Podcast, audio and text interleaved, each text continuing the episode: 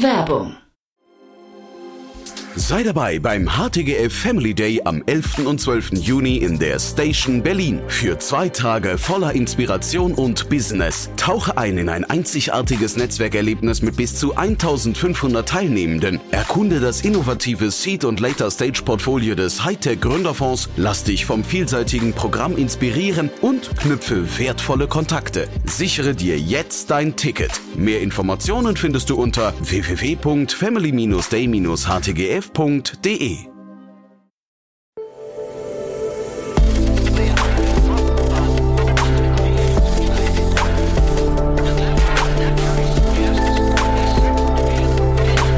Startup Insider Daily. Investments und Exits.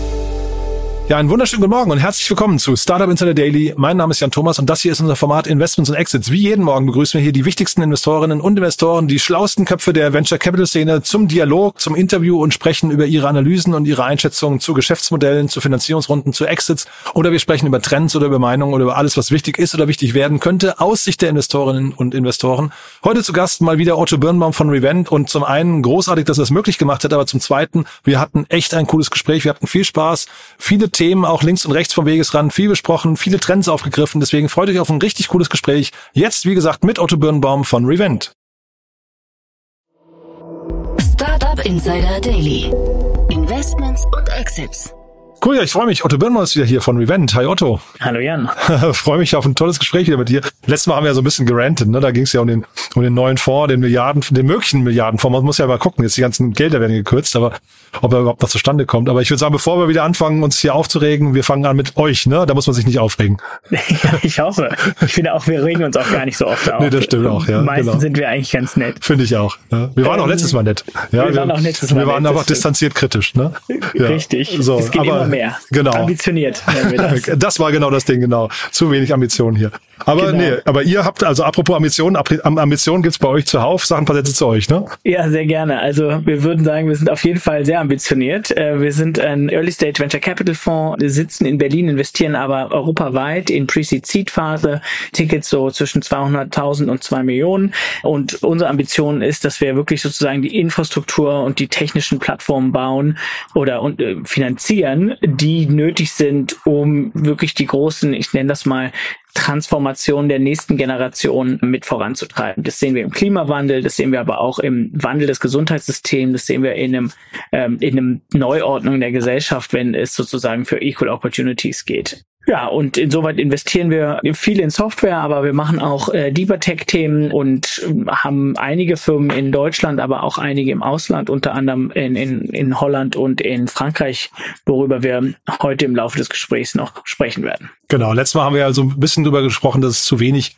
Geld gibt hier in, in Deutschland, in Europa eigentlich. Wir haben den Vergleich gezogen mit den USA. Ähm, heute gucken wir, glaube ich, nur außerhalb von Deutschland, ne? Genau, also das ist auch die beiden Startups, die ich heute mitgebracht habe. Die sitzen, kommen beide aus Frankreich, was auch wirklich, sag mal, auch mal mit Geld eigentlich gut gesegnet ist, wobei wenn man sich wirklich sagen wir mal die Ökosystem anschaut, dann liegt England noch weiter vorne. Mhm. Aber Frankreich hat auf jeden Fall, wo der Staat sehr sehr viel Geld ähm, über BPI äh, zur Verfügung stellt. Ähm, mhm. Ähm, aber steigen wir doch mal ein. Mhm. Und ich habe ja gerade gesagt, wir, wir, also du hast gesagt, wir sind immer nett. Ich bei dem ersten Thema habe ich schon gesagt, wahrscheinlich rege ich mich heute gleich wieder ein bisschen auf, aber ich bin mal gespannt, was, was du gleich dazu sagst.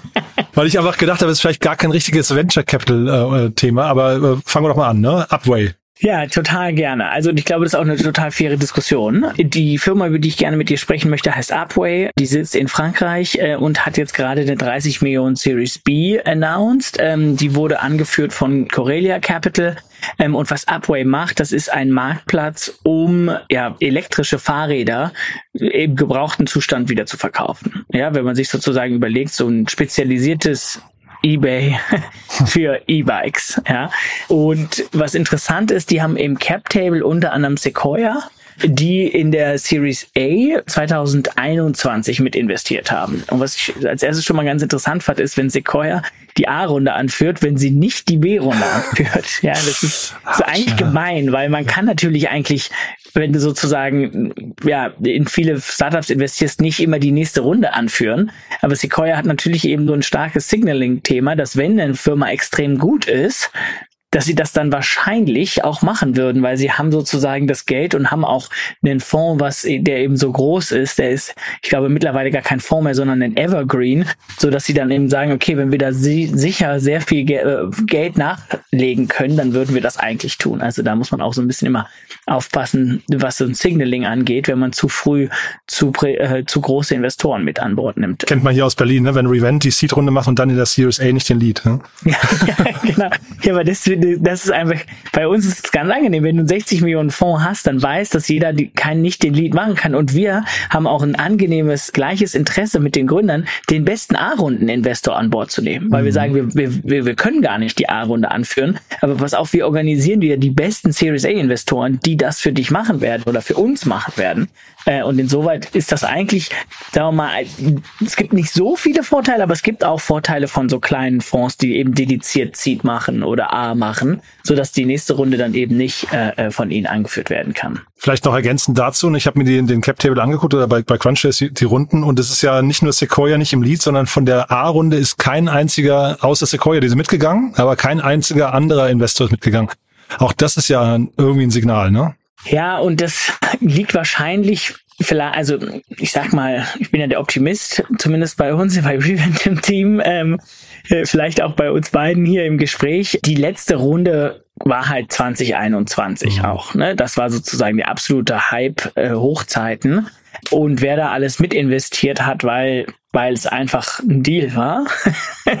ja, das da kann schon sein, dass einige danach sagen, ja, okay, jetzt muss ich da noch mal drauf schauen. Hm, äh, und funktioniert das. Und ich meine, die anderen Investoren waren äh, GFC, Global Founders Capital, mhm. die meines Erachtens sich ziemlich zurückgezogen haben vom Markt, was ich gehört ja, habe, ja. dass sie da eigentlich jetzt gar nicht groß aktiv weiter sind. Und die waren vorher der aktivste deutsche VC, glaube ich, ne? Ja, ja, und, und auch außerhalb Deutschlands sehr, sehr mhm, genau, aktiv. Ne? Genau. Also da muss man, ich meine, man kann da viel über die, ähm, über den Olli Samba sagen, aber was er eigentlich mit aufgebaut hat, ist schon beeindruckend. Aber mhm. die haben sich jetzt trotzdem erstmal stark zurückgezogen.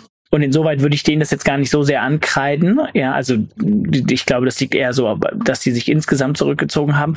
Und dann sind die anderen Investoren jetzt auch nicht irgendwie, ja, also Exor Ventures kannte ich jetzt nicht. Mhm. Und dann irgendwie noch so ein, ein paar ähm, Angels. Also sind jetzt auch nicht so Tausende von Investoren, die da sozusagen mhm. oder VCs, die da mit drin sind. Ja, nee, der Origins Fund noch. Nee, ich, ich wollte jetzt gar nichts gegen die Fonds sagen und so weiter. Ich nur weil du vom Signaling ausgesprochen hast, ne? Nicht nur, dass Sequoia nicht den Lead mehr macht, sondern auch, dass die anderen nicht mehr mitgezogen sind. Muss aber alles nicht gegen das Unternehmen sprechen. Ne? Ich meine, das, das mhm. Thema an sich, Refurbishment von XYZ, macht ja in der Regel erstmal Sinn. Das ist ja total zeitgeistig, entspricht wahrscheinlich auch eurer DNA. Ne? Ich, ich glaube, ihr seht sowas wahrscheinlich sehr gerne. Ähm, äh, die, die Frage ist halt, habe ich ja vorhin schon gesagt, ist es ein VC-Case? Da bin ich nicht ganz mhm. sicher. Ja. ja, also sagen wir mal so, was viele VCs an dem Case nicht mögen werden, ist, dass das sehr viel Operation Heavy ist. Mhm. Ja, um mal wieder ein englisches Wort reinzubringen, was ich ja selten tue. ähm, aber ähm, jemand muss halt diese ganzen Fahrräder von den Verkäufern zum Marktplatz bringen. Da müssen die aufgearbeitet werden. Da müssen vor allem die Batterien gecheckt werden, ausgetauscht werden. Und ich glaube, das ist so der, der Hauptknackpunkt bei diesem Marktplatz. Dadurch, dass diese Batterien so ein wichtiger Bestandteil sind, glauben wir, dass wir sozusagen diese Marktplätze für E Bikes oder E-Cars nochmal besonders interessant werden, weil eben diese Batterien zu verstehen und zu upcyclen, das ist gar nicht so trivial. Und das kannst du sozusagen, dafür brauchst du schon auch jetzt nicht Software unbedingt, vielleicht ein bisschen, ähm, aber da brauchst du sozusagen technische Expertise und das ist, glaube ich, das Element daran, was das vielleicht zu einem VC-Case macht. Mhm. Weil der, der Rest, wie du schon sagst, so, man muss erstmal die Fahrräder von A nach B bringen, dann muss man die aufarbeiten, dann muss man die von B nach C bringen. Äh, das sind erstmal viele Operations, da kann viel schief gehen, das kostet Geld. Das sind meistens nicht so die Margen, die man dann sozusagen gerne hätte. Und gleichzeitig ist es, glaube ich, schon spannend, dass man jetzt über die nächsten Jahre immer mehr E-Bikes und E-Cars sieht. Und die werden auch schon sinnvoll recycelt werden. Allerdings kann man die nicht einfach so verkaufen. Du kannst auch nicht einfach so ein gebrauchtes E-Bike kaufen, wenn dann die Batterie nicht mehr geht. Mhm. Du brauchst schon diese Refurbish Marktplätze, die die Batterie austauschen oder eben wieder flott machen. Mhm. Und, und das ist, ist glaube ich, sozusagen der, der leichte Unterschied, wenn man jetzt sagen würde, okay, ich, ich, ich verkaufe irgendwie Schreibtische oder Lampen. Ja. ja. Es ist trotzdem relativ risikoarm, finde ich. Ne? Wenn man das einmal knackt und die Unit Economics im Griff hat, ist das jetzt nicht so ein Thema, wo man sagt, da brauchst du äh, Risikokapital. Und ich finde auch, also zumindest mein Blick da drauf, und das ist gar nicht, du hast ja vorhin gesagt, ähm, du bist der Optimist von uns beiden. Ich bin gnadenloser Optimist, aber ich sehe jetzt hier ähm, irgendwie nicht die Skaleneffekte nach vorne raus. Also ich wüsste jetzt nicht, können die, wenn sie jetzt nochmal irgendwie 100 Millionen einsammeln, gehen dadurch die Kosten hinterher so dermaßen in den Keller, dass du, also die Stückkosten, dass das hinterher total attraktiv wird. Ich finde, das ist halt ein sperriges Ding irgendwie, was eigentlich ein Fahrradhändler um die Ecke mit was ich mit einer guten Webseite und einem guten Lager Operations hinten dran auch selbst hinbekommt. Also ich finde das jetzt nicht so super innovativ, muss ich sagen. Mm. Ja, wie gesagt, wenn es nicht um das die Batterie geht. Ja, ja, ich glaube, okay, der Fahrradhändler um die Ecke kriegt das mit der Batterie halt nicht hin. Ja. Der, das Einzige, was der machen kann, ist die Batterie austauschen und eine neue Batterie reinsetzen. Ja. Aber ich glaube, da ist die, die, die Magic sozusagen zu schauen, dass man diese Batterie vernünftig upcycelt. Und würde das lang, dass ihr investiert in so, also jetzt nicht in der Runde, aber in der frühen Runde in sowas? Also was wir daran spannend finden würden, ist der Makrotrend, ist, wenn du dir überlegst, es gibt jetzt so seit drei, vier Jahren E-Bikes und jedes Jahr gibt's vielleicht 20, 25 Prozent mehr. Dann hast du aber so kumuliert drei, vier Jahre später immer mehr Gebrauchte davon. Ja, mhm. du sagst, okay, alle nach drei oder vier Jahren werden die ausgetauscht. Das gleiche bei E-Cars. Die gehen jetzt alle in den Markt, aber in drei, vier, fünf Jahren werden die alle ausgetauscht. Ja, da mhm. kommt die zweite Welle. Und das ist einfach von der Marktdynamik interessant, weil du da in wahnsinnige Marktwachstumsraten reingehst. Und wenn du dann der starke Player bist, der sozusagen da das eBay in dem, in dem Nische bist, die halt sehr, sehr groß ist und auch auch hohe AOVs sind, ja, also hohe ähm, Warenkörbe, mhm. weil so ein E-Bike halt, weiß ich nicht, neu 2000 Euro kostet oder 1000, dann kriegst du gebraucht dann irgendwie nochmal 500, 600 für, das sind aber schon relativ ja, hohe Warenkörbe, wenn man das mit irgendwie ein paar Turnschuhe für 50 Euro vergleicht. Mhm. Also das würden wir mögen. Hohe Warenkörbe, große Wachstumsraten, ähm, für prinzipiell also sozusagen auch nachhaltig Bereich, dass du sagst, okay, wir bringen sozusagen E-Bakes an, an alle, weil wir es günstiger machen. Mhm. Was wir gar nicht mögen würden, wäre diese ganze operative Geschichte. Ja, wie du schon sagst, so jetzt kriegst du sozusagen mehr Geld, kannst du mehr Kunden machen, aber da musst halt auch mehr reparieren, du musst mehr hin und her schicken, du musst, da kann mehr schief gehen. Also das ist halt einfach kein Software Case. Ja, das, das darf man nicht vergessen. Und ich glaube, das ist dann auch so ein bisschen so, es ist nicht mehr 2021, wo auf einmal alles Gold war,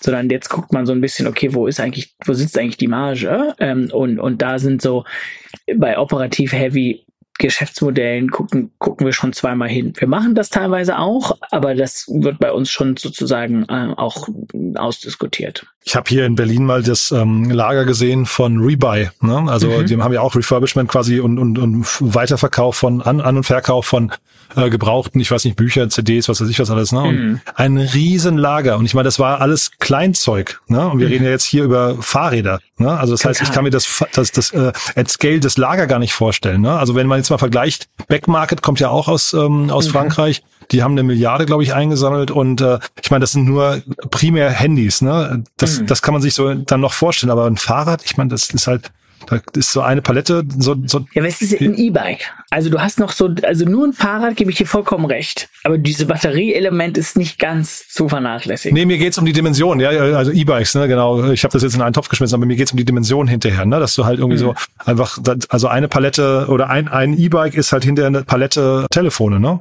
Mhm. Und das fällt mir so ein bisschen schwer, da die Magie drin zu erkennen, weil es ist halt alles ganz schön sperrig, ne? Also, ja, mega sperrig. Ich glaube, vielleicht noch da nochmal ist es, das, der Vorteil ist, glaube ich, dass du sozusagen in einer Kategorie ganz klaren Leader hast. Ich war mhm. auch mal in dem Rebuy Lager drin. Ähm, das ist beeindruckend, ja. Wahnsinnig beeindruckend. Auch irre, wie die das sozusagen aufgebaut haben. Ich glaube, die Hintergrundstory war ja, dass die, die haben einfach, waren einfach viel auf dem Trödel unterwegs und haben dann sozusagen, ja, wirklich Trödelaktivitäten irgendwie professionalisiert. Ja, mit Computerspielen angefangen damals. Ja, ja. ja.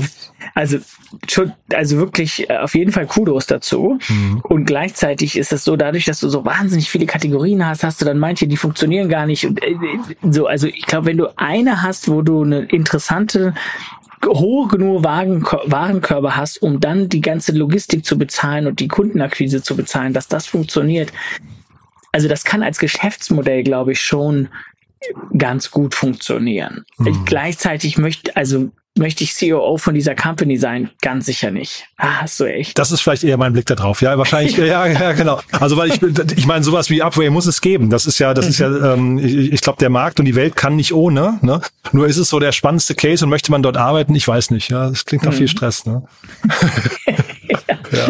Aber wie gesagt, also ein schöner Case. Das soll jetzt gar nicht so negativ klingen, ne? Ja, ja und also wir haben jetzt hier so, sehen noch die ersten Marktplätze für E-Cars und mhm. die werden hier auch total gehypt. Also ähm, das ist jetzt, ähm, das ist jetzt nicht das Einzige sozusagen, was jetzt kommt. Ich glaube, als nächstes kommen die gebrauchten Marktplätze für E-Autos. Und vielleicht, dann nehme ich mal die Brücke für Quantencomputer, ne? Vielleicht irgendwann. Ja, ja das sei jetzt eine tolle Überleitung, ne? eine super Brücke. Ja. Eine super Brücke zum nächsten Thema. Aber nach Frankreich. Ja, genau. Bleiben wir in Frankreich, genau. Bleiben wir in Frankreich. Ja, die nächste Firma, die ich äh, ähm, äh, mitgebracht habe, die heißt Alchemia. Und die benutzt Quantencomputing, um ja, äh, Research im äh, Pharmabereich äh, und vor allem im, ja, im Pharmabereich, also in dem Drug Development oder ähm, Entwicklung von, äh, von Medizin äh, schneller und besser voranzutreiben. Und die sind äh, in der Presse gewesen, weil sie eine Kollaboration mit Sanofi ähm, bekannt gegeben haben, wo Sanofi sagt, dass sie 140 Millionen Euro sozusagen in, für zukünftige Meilensteine der Firma zahlen möchten. Und das ist natürlich 140 Millionen Dollar, Entschuldigung, nicht Euro, ist natürlich eine, eine Stange Geld. Und was aber sehr, sehr spannend ist, dass die eben nicht traditionell sozusagen Try and Error ja, Versuche machen, sondern dass sie eben eine AI nehmen und konnten äh, äh, Quantencomputing hier nutzen oder äh, äh, Physics, Quantum Inspired Physics, wie sie das so schön nennen, mhm. um, um sozusagen schneller herauszufinden, welches Experiment besonders vielversprechend ist, um dann sozusagen diese Experimente anders anzuordnen, um, um so schneller und äh, zum Erfolg zu kommen. Und wir haben das mehrfach gesehen in ganz unterschiedlichen Industrien. Wir haben auch in eine Firma investiert, äh, FICOWorks, die macht das, um neue Algenstränge zu entwickeln und guckt sozusagen, wie kann man AI dafür benutzen, um schneller den richtigen Eigenstrang zu finden. Äh, und wir haben das aber auch in, in anderen äh, Bereichen gesehen.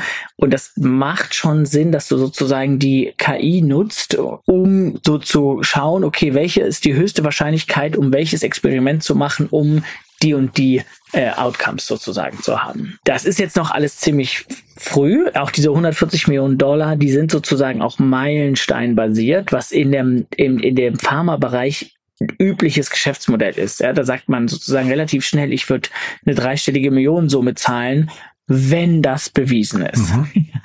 das heißt, da ist noch dieses wenn, das müssen sie dann nochmal beweisen. Aber ich glaube, was das wunderbar zeigt und deswegen ich das mitgebracht habe, dass eigentlich sozusagen eine Zusammenschluss von früher Biotech und dann gab es sozusagen klassisches Software oder Digital Health und jetzt gibt es eigentlich mehr ja, Software im R&D-Bereich, die schaut, okay, wie kann man die KI nutzen, um schneller und besser äh, äh, zu Research Findings zu kommen ich finde es ein Hammerthema, muss ich sagen. Ja, ich, also ich kann es natürlich jetzt inhaltlich nicht bewerten, aber ich finde allein das Thema Quantencomputing und AI, ich glaube, da wird man, da wird man noch so viel sehen und dann äh, diese diese Investition oder ich weiß gar nicht, dieses Bereitstellen von von ähm, ist ja eigentlich nur eine Umsatzzusage, ne, wenn man so möchte. Mhm. Äh, von Sanofi. Ich finde, das ist so ein cleverer Schachzug, weil du dir so ein bisschen Exklusivität damit sicherst, wahrscheinlich zumindest, ne? Und zeitgleich mhm. das ähm, bindest das Startup irgendwie an dich und hast wahrscheinlich dann, Sie schreiben ja hier, dass Sie irgendwie ähm, die die äh, Vorhersagen von von der Wirksamkeit von Medikamenten auf wenige Minuten ähm, dann mhm. dann also so Plausibilitätsprüfung oder wie man das nennen möchte, ne? Super. Ich finde das von vorne bis hinten also wirklich richtig cool. Mhm. Ja, total. Also sehe ich auch so und ich glaube, dass das auch jetzt kommen wird. Selbst wenn es nicht ein Akemia sein wird, mhm. dann wird es ein anderes Startup sozusagen sein. Also da sind jetzt einige so dran und das ist, das ist auch da, wo man dann sagt, wenn man so zurück zum, zum Status quo kommt, wo sozusagen die KI echt wirklich, sagen wir mal, signifikanten Fortschritt schneller produzieren kann. Das, also ich habe noch mal geguckt bei Crunchbase, die haben vorher so 31 Millionen Euro eingesammelt, also jetzt das ist viel Geld, aber jetzt nicht gigantisch viel im Vergleich zu diesen 140 Millionen Dollar. Ne? Mhm. Sieht man sowas öfters in solchen Verhältnissen? Eigentlich nicht. Ne? Das ist mir jetzt zumindest nicht bekannt. Nee, und die Startups haben es auch nicht so einfach, weil die, die sind so zwischen beiden Welten. Die die typischen Biotech-Investoren, die sagen, hm, ja, äh, das ist KI, das kennen wir nicht. ja, das ist Software, das machen wir nicht. Wir, wir machen sozusagen Drug Development. Wenn mhm. ihr neues, äh, wenn ihr neue Medizin entwickeln wollt, dann können wir euch fronten. Ja, Aha. aber da verstehen wir, wie das auf dem chemischen und physischen Ebene genau funktioniert. So, und dann gibt's die Software-Investoren, die haben sozusagen zwar Ahnung von Software und von KI, aber die haben keine Ahnung von Pharma. Ja, die, die verstehen hm. nicht, dass dann so ein Sanofi 140 Millionen Meilenstein äh, basiert mal sozusagen zahlt, weil mhm. die sind immer sozusagen in ihrer Softwarewelt unterwegs. Die sind nicht so nah an Roche und Sanofi und so weiter, wie sie alle heißen. Und, und deswegen ist das für diese Startups, da, da, da ist wirklich im Markt eine ganz kleine Anzahl an Investoren, die beides genug versteht, um das zu invest, um da rein zu investieren. Mhm. Du bist sozusagen da so zwischen so ganz viele typische Tech-Fonds würden da sagen, nee, das verstehen wir nicht genug, die Industrie, und ganz viele Biotech-Fonds, die würden sagen, ja, wir verstehen die KI nicht. Wie, wie guckt ihr da drauf als Revent? Ich meine, ihr macht ja auch Health, aber ist das dann, äh, also Wäre das so in eurem Spektrum noch oder würdest du eher sagen, gerade weil es so ein, so ein Hybrid ist aus zwei Themenbereichen, die eben beide nicht ganz euer Kern sind, passt es dann mhm. doch nicht? Doch, also wir haben auch in eine Firma investiert in Duisburg, in Nocendo. Die machen das im Next Generation Sequencing Bereich, auch eine Software, um sozusagen schneller zu verstehen, was in Pathogenen drin ist, um, um dann bessere Antibiotika zu geben. Da, also die kurze Antwort ist ja, wir machen das. Wir machen das aber immer in dem Blick zurück zu dem Thema sozusagen, wer macht die A-Runde? Wir gucken uns immer an, wenn wir investieren, dass wir eigentlich schon eine klare Hypothese haben, was sind die Milestones, die die Firma in der Pre-Seed oder Seed-Runde erreichen muss um dann für welche A-Runden-Investoren relevant zu sein. Und mhm. dann würden wir schon fast vorab mit den A-Runden-Investoren sozusagen zu dem Thema sprechen und sagen, ja, guck mal, das und das gucken wir uns gerade an, das machen wir, das sind die Dinger, wäre das für euch interessant? Ja, nein.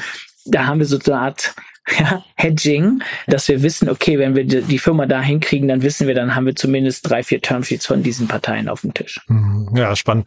Und ich glaube ja generell auch irgendwie, dass diese ganzen, immer wenn zwei Technologietrends aufeinandertreffen, dass da echt nochmal Magie. Also hier ist es ja ähm, mhm. Quantenphysik und KI oder ich weiß nicht, Space Tech und KI oder äh, Metaverse und KI. Weißt du, wenn solche Sachen zusammenkommen, ich glaube, da entstehen nochmal ganz andere äh, Modelle vielleicht auch, die wir uns noch gar nicht vorstellen können. Ja. Mhm, total, ja. Und ich glaube, auch die KI wird sich durch alle Industrien durchziehen. Also das wird jetzt eigentlich ja, das, man kann auch nur in KI investieren, aber da muss man trotzdem noch mal die ganzen Industrien jeweils verstehen. Ja, das könnte natürlich, und das nehme ich als Brücke zum nächsten Thema, man könnte ja natürlich sagen, ähm, alles, was mit Essen zu tun hat, ist erstmal KI-frei, aber wahrscheinlich stimmt das auch noch nicht mal, ne? Ähm, ja. ja.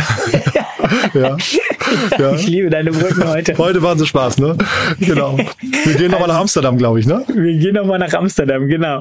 Und zwar ähm, gehen wir zu einem Agri-Food Fund, äh, die heißen Rockstart, Rockstart auf Englisch. Und äh, die haben äh, bekannt gegeben einen 50 Millionen Fonds. Das ist bereits ihr zweiter Fonds, mit dem sie sozusagen wirklich ganz frühphasig in der Pre-Seed-Phase nur im, im Agri-Food-Bereich investieren. Und ich finde das spannend, weil das sozusagen der zweite Fonds ist. Das ist mal äh, ganz angenehm, sozusagen nicht nur First-Time-Funds-Announcement mhm. zu sehen, sondern auch zwei und irgendwann drei und vier. Es gibt natürlich äh, viele etablierte, irgendwie in den Holzberg sieben. Da ist es dann sozusagen kaum noch eine große News, aber es ist schon wichtig sozusagen so zu sehen, wie die, wie die frischen Fonds die zweite und dritte und vierte Generation aufbauen, weil damit sozusagen auch zeigen, dass sie ja, dass sie eine langfristige Plattform aufbauen, die funktioniert. Mhm. Und hier ähm, Rockstart, ähm, die sitzen in Holland. Ich glaube, Holland ist ein hochinteressantes Ökosystem, gerade im Food-Bereich weil die nämlich mal historisch einfach ein, ein, kleines Land sind mit wenig Platz und sehr sehr ähm, das ganze was äh, das ganze Land war ja früher auch ganz viel Wasser davon. Die mhm. mussten das so trockenlegen und haben dabei eigentlich, glaube ich, sehr, sehr gut verstanden, wie man ja so Mikroklima herstellt. Ja, sei es über Gewächshäuser oder eben sozusagen das Land trocken zu legen und sind, ähm, ja, sind insgesamt sehr weit vorne, ähm, Technologie anzuwenden, um, um Food zu produzieren. Und deswegen glaube ich, ist das ein hochspannender Fonds in einem spannenden Markt. Äh, spannender Markt, da habe ich auch mitbekommen, ihr habt ja auch gerade in, sag mal, erweitert in diesem Space investiert, ne? Mhm. Ja, genau. Wir waren letzte Woche in der Presse mit unserer Portfoliofirma Farmless. Die, da haben wir schon vor anderthalb Jahren investiert und die haben jetzt eine Seed-Runde äh, aufgenommen äh, mit Vorwerk Ventures und äh, World Fund und die sind auch im Food-Bereich und was die machen, ist ganz spannend. Die machen CO2 negative Proteine. Ja. Wie funktioniert das? Die benutzen einen Fermentierungsansatz, der auf Methanol ansetzt und um damit sozusagen CO2 zu binden und in Proteine zu verwandeln. Und wie der Name schon sagt, Farmless ist deren Vision, dass man keine Farmen mehr braucht, sondern dass man sozusagen langfristig das Essen, was man hat äh, oder was man braucht, eben ja, im, im Reagenzglas oder im, äh, im Bioreactor produzieren kann. Mhm. Ja, auch ein hochspannendes Thema.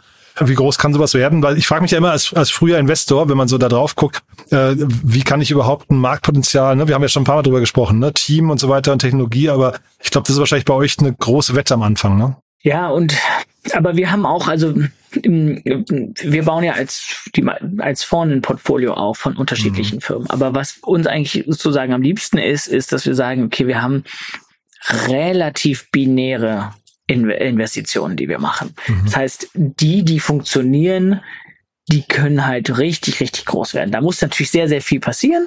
Aber wenn das so ist, dann dann dann könnte das äh, dann könnte das wirklich ein game changing Technologie oder Firma werden, die wirklich unser Leben und der nächsten Generation signifikant prägt.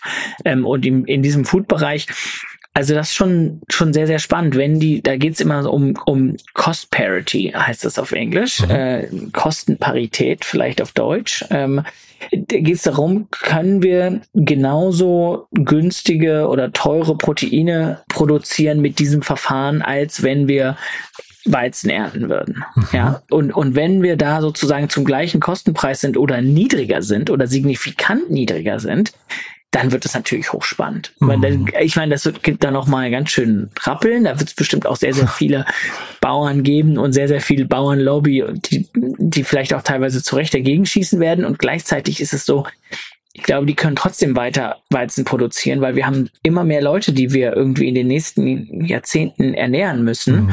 und immer weniger Ressourcen, die wir dafür haben. Das heißt, wir müssen irgendwie finden, dass wir mit weniger Ressourcen mehr produzieren. Und insoweit glauben wir, äh, für uns sozusagen haben wir in einen Farmless investiert, weil das ein so krasser Massenmarkt ist mhm. und der sozusagen auch noch das, das CO2-Problem signifikant angehen würde, weil es das CO2 bindet und in Essen verwandelt. Mhm. Ja, das ist schon so ein bisschen der Holy Grail. ähm, ja. Also wenn man das schafft. Du nochmal, also ich will jetzt nicht ähm, Salz in die Suppe gießen ne, oder, oder, oder schütten, aber wie ist das? In wie viele Startups investiert ihr mit eurem Fonds?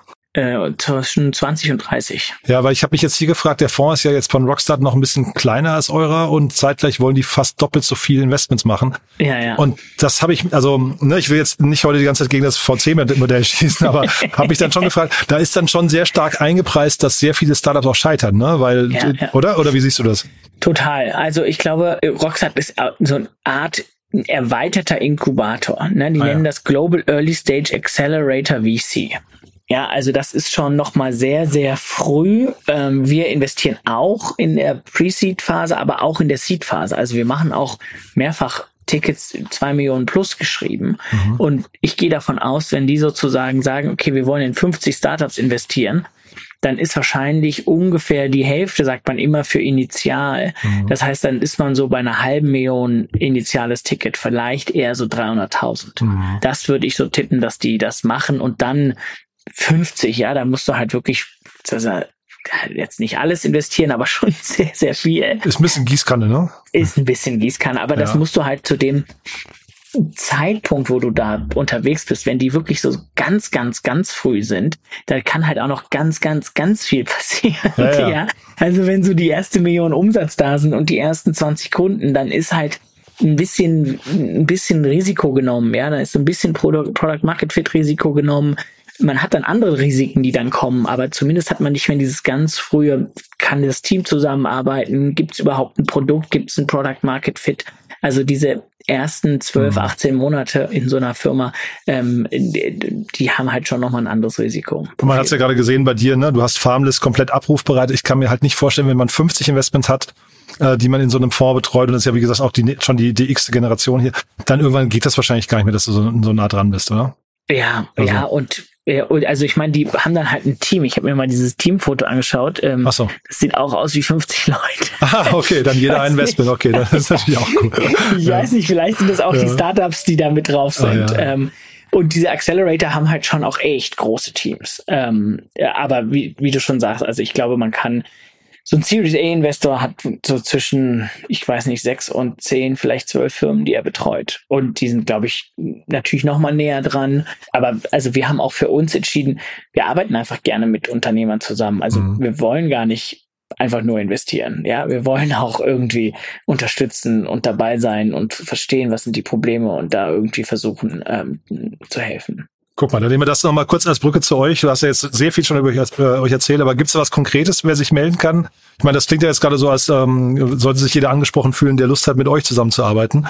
Ähm, aber drei, drei Themenbereiche, ganz konkret was, wo du sagst, ähm, da suchen wir gerade? Ja, also ähm, sehr, sehr gerne in dem im KI-Bereich, im Healthcare-Bereich, um zu schauen, wie kann man sozusagen KI nutzen, um, um, um Medikamente ähm, besser, effizienter zu entwickeln, vielleicht auch manche Therapien besser, effizienter zu gestalten. Also sagen wir mal, diese Kreuzung äh, KI im, im Gesundheitsbereich ist, ist ein äh, Search-Field, wo wir äh, besonders ähm, interessiert sind und dann suchen wir sozusagen besonders nach großen chronischen Krankheiten, ja, irgendwie äh, Rückenprobleme, Kidney Disease, ja, Gewichtsprobleme, das sind sozusagen so Sachen, wo wir sehen, okay, da muss das Gesundheitssystem wirklich bessere Lösungen schaffen. Und das, ne, nochmal die Brücke zu Upway, das ist halt dann eben cool, wenn Startups sich so ganz konkreten Problemstellungen widmen und man einfach weiß, irgendwie in fünf Jahren sind die gelöst. Ja. Oder? Ja, das wäre, das wäre, das äh, macht auf jeden Fall uns Spaß, ja. äh, ähm, äh, wenn man da ganz konkret geht. Und ich glaube, es ist auch natürlich auch für uns, ich sag mal, wir machen uns damit ein bisschen leichter und manchmal auch schwerer, hm. aber wir suchen halt wirklich Lösungen für bestimmte Probleme, die wir identifiziert haben. Und, und dementsprechend sind wir halt sehr, sehr neugierig auf, ein, auf einige Themen und beim anderen Themen sind wir so ein bisschen so, okay, gut, das ist bestimmt spannend, aber ist jetzt nicht unser Thema. Aber guck, damit ist es klar, hier haben heute wirklich zwei Optimisten miteinander gesprochen, Otto. Ja? cool, also die Zukunft kann kommen, ne? Also sie wird bestimmt cool. Ja. ja. Du, hat großen Spaß gemacht. Ganz lieben Dank und dann ich drücke die Daumen für alles, was kommt. Wir, wir sprechen uns beim nächsten Mal. Sehr schön. Vielen ja? Dank dir. Bis dann. Schönen Abend. Dir auch. Ciao. Startup Insider Daily, Investments und Exits. Der tägliche Dialog mit Experten aus der VC-Szene. So, das war Otto Birnbaum von Revent und das war, ich finde wirklich sehr, sehr unterhaltsam heute. Hat mir großen Spaß gemacht. Hintergrund ist, wir haben relativ spät gesprochen. Man hat es gehört, Otto hat sich auch verabschiedet mit schönen Abend noch. Das liegt daran, wir haben jetzt äh, kurz nach zehn. Otto hat es möglich gemacht, das finde ich super. Man muss an dieser Stelle wirklich immer nochmal Danke sagen für den stetigen Einsatz unserer Investorinnen und Investoren. Das ist ja wirklich nicht selbstverständlich, was hier passiert. Deswegen honoriert das gerne, indem ihr den Podcast weiterempfehlt und oder vor allem auf LinkedIn liked oder kommentiert, was das Zeug hält. Also deswegen nutzt die Chance, um euch zu revanchieren. Ich glaube, das spornt an an. Und äh, ja, wenn es euch gefallen hat, hören wir uns vielleicht auch nachher nochmal wieder. Es kommen noch tolle Interviews heute, unter anderem ein VC-Talk. Wir stellen einen neuen Fonds vor im Dialog, aber dazu später mehr. Das war's für den Moment. Euch einen tollen Tag und ja, wie gesagt, vielleicht bis nachher oder ansonsten bis morgen. Ciao, ciao.